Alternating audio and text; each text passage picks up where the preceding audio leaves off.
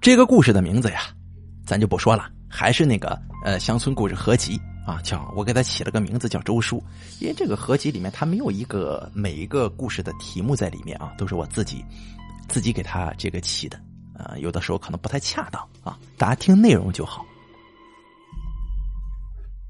我小时候啊，经常去我爸的一个好朋友家玩，我管他叫周叔叔，他人挺老实的，话不多。印象里呀，他总是坐在一进门的炕沿边上，身旁老是放着一个装旱烟的木盒子。周叔的媳妇儿周婶儿很健谈，是个比较痛快的人，说话嗓门也大，属于没心没肺的那种女人。不过我去他家玩还有一个原因，就是他家有条大狼狗，名字叫威力。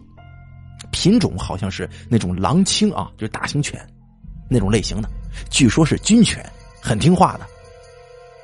我亲眼见过周叔带着他去买菜，让他呢叼着这箩筐，这筐里边有肉有菜，人在前边走，狗在后边跟着。这筐里的肉啊，没有我周叔的认可，没有我周叔的同意，这狗呢连闻都不会闻一下。那是一个夏天的傍晚，大概是七点多钟吧。吃过晚饭，我妈带着我去她家玩，串个门什么的。一走进他家那个胡同，我就突然有一种莫名其妙的恐惧感。他们住的是公房，一趟房大概有十几家的样子吧。房子前边是我们矿上的机电科厂房，厂房很高大，大概有三层楼这么高。正好把他们的房子遮得严严实实的。这样的话，他们所住的这个房子，只有在中午的时候才能照这么一小时的阳光。他们家呢还在最里边，还是个死胡同。由于没有路灯，到了晚上，这胡同就显得格外的阴森。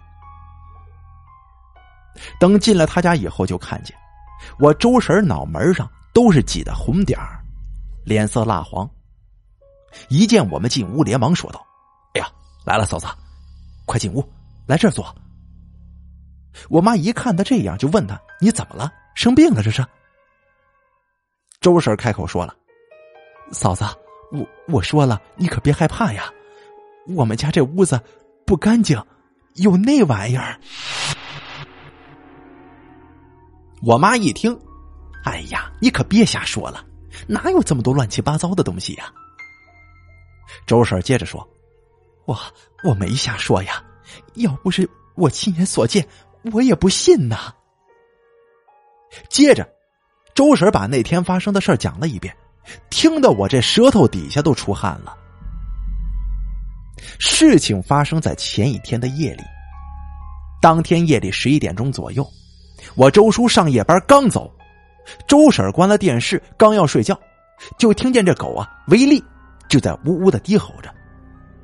那声音呢，就像平时他要发动进攻前所发出的那种声音一样。他想啊，是不是家里来贼了？想到这儿，他赶紧拉开灯，就站在窗户那边往外看，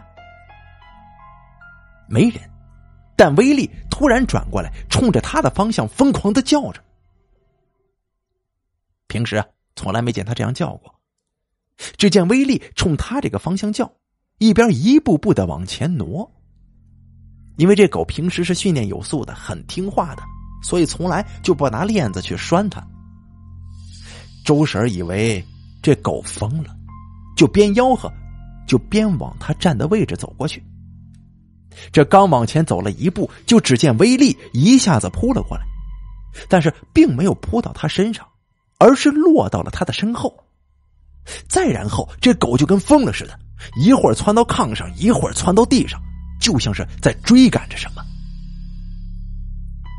周婶此时已经吓坏了，就见威力在屋子里转了一圈之后，撞开屋门就冲到院子里，然后冲着大门口汪汪汪汪的叫啊。这个时候，左右的邻居也都出来了，都过来问出啥事儿了。周婶这个时候也跟着出来了，就见威力一边叫一边用爪子刨着门框，周婶好容易才将威力拽回了屋里，大伙一看也没出什么事儿，就都回家了。回到屋里以后，威力这会儿不叫了，但还是很警觉的趴在屋门口，耳朵竖得老高，望着大门口的位置，还时不时的低吼两声呢。周婶这个时候也困了，也就睡了。睡着睡着呢，他就感觉自己起来了，然后不知不觉的来到了大门口。这个时候，门口已经站着一个留着长头发的女人。就见女的开口说：“大姐啊，你家屋还真不好进呢，你家也不能这么欺负人吧？你在我房顶上住了这么些年了，我也没说过什么。”你们也不能得寸进尺吧？现在我不让你们住了，赶紧搬家，要不我让你们家消停不了。这个时候，耳边就听见威力狂叫几声，周婶一下子就醒了。他心里想啊，哦，原来是个梦啊。这一看表，已经五点半了，就起来了。等开了门，威力一下子就窜到了大门口，就开始围着门口转。周婶心想啊，这狗怎么老在门口转悠什么呢？一想起晚上的梦，他一下子想起了这门框是前几天新换的。原来的门框因为天长日久烂了，所以就换了一个。他们在起旧门框的时候，好像挖出来几块烂木头。当时起门框干活的工人也没把这事儿当回事儿，就把它给新的装上了。会不会那几块木头就是人家的棺材板啊？想到这里，周婶就觉得这后脖子梗啊，嗖嗖的发凉。这个时候，周叔也下班回来了，周婶就把昨天的事儿跟晚上做的梦告诉了周叔。你别看周叔这人老实。他对于鬼呀神呐，他是从来不信。一听老婆说闹鬼，当时就告诉周婶得了，你别扯有的没的，赶紧做饭吧。我看这一天天的，就是在家把你闲的。你别看周叔平时老实巴交的，可是他在家说话是很有分量的。就这样，周婶也没敢再提什么，心里想啊啊，可能是自己吓唬自己。就这样。白天周叔睡觉，他就到邻居家串门唠嗑。到了晚上头半夜，还是啥事没有。到了半夜，周叔上班走了以后，威力就是不好动静的这么叫，就是什么呢？他叫的跟平常不一样。这个时候，周婶也不敢睡觉，就蒙个被子在炕上坐着，就这样一来二去的生病了。这病挺蹊跷的。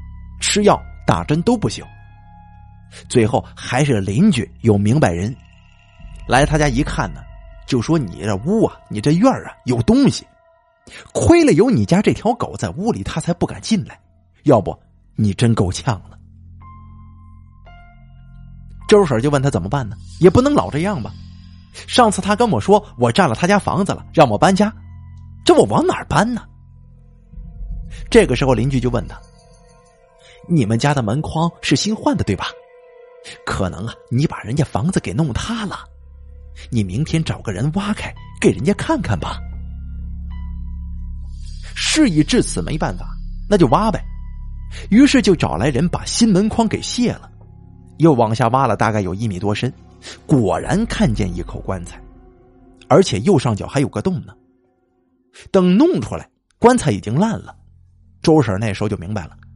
是当初换门框的时候把人家棺材给压坏了，要不人家这才不干呢。就这样，周婶又新订了一口棺材，又重新找个好地方给他埋了。因为不知道这鬼姓啥，就给他立了一个无字碑。从那以后啊，就再也没闹过邪气了。后来听周婶说，有一次他做梦又梦到了那个女的，但这次。他好像没上次那么吓人，和和气气的，说话也挺好。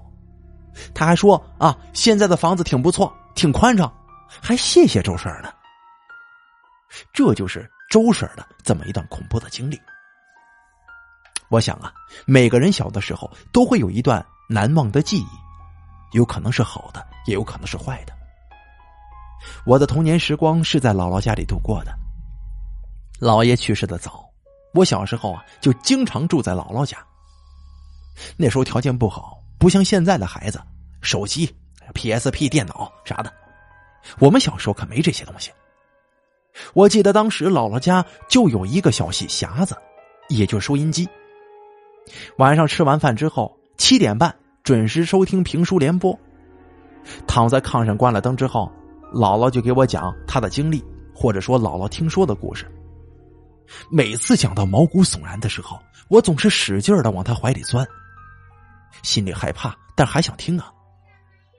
我姥姥没上过学，不识字我当时就认为姥姥的肚子就是故事仓库，什么时候想听。她总会有新的故事讲给我。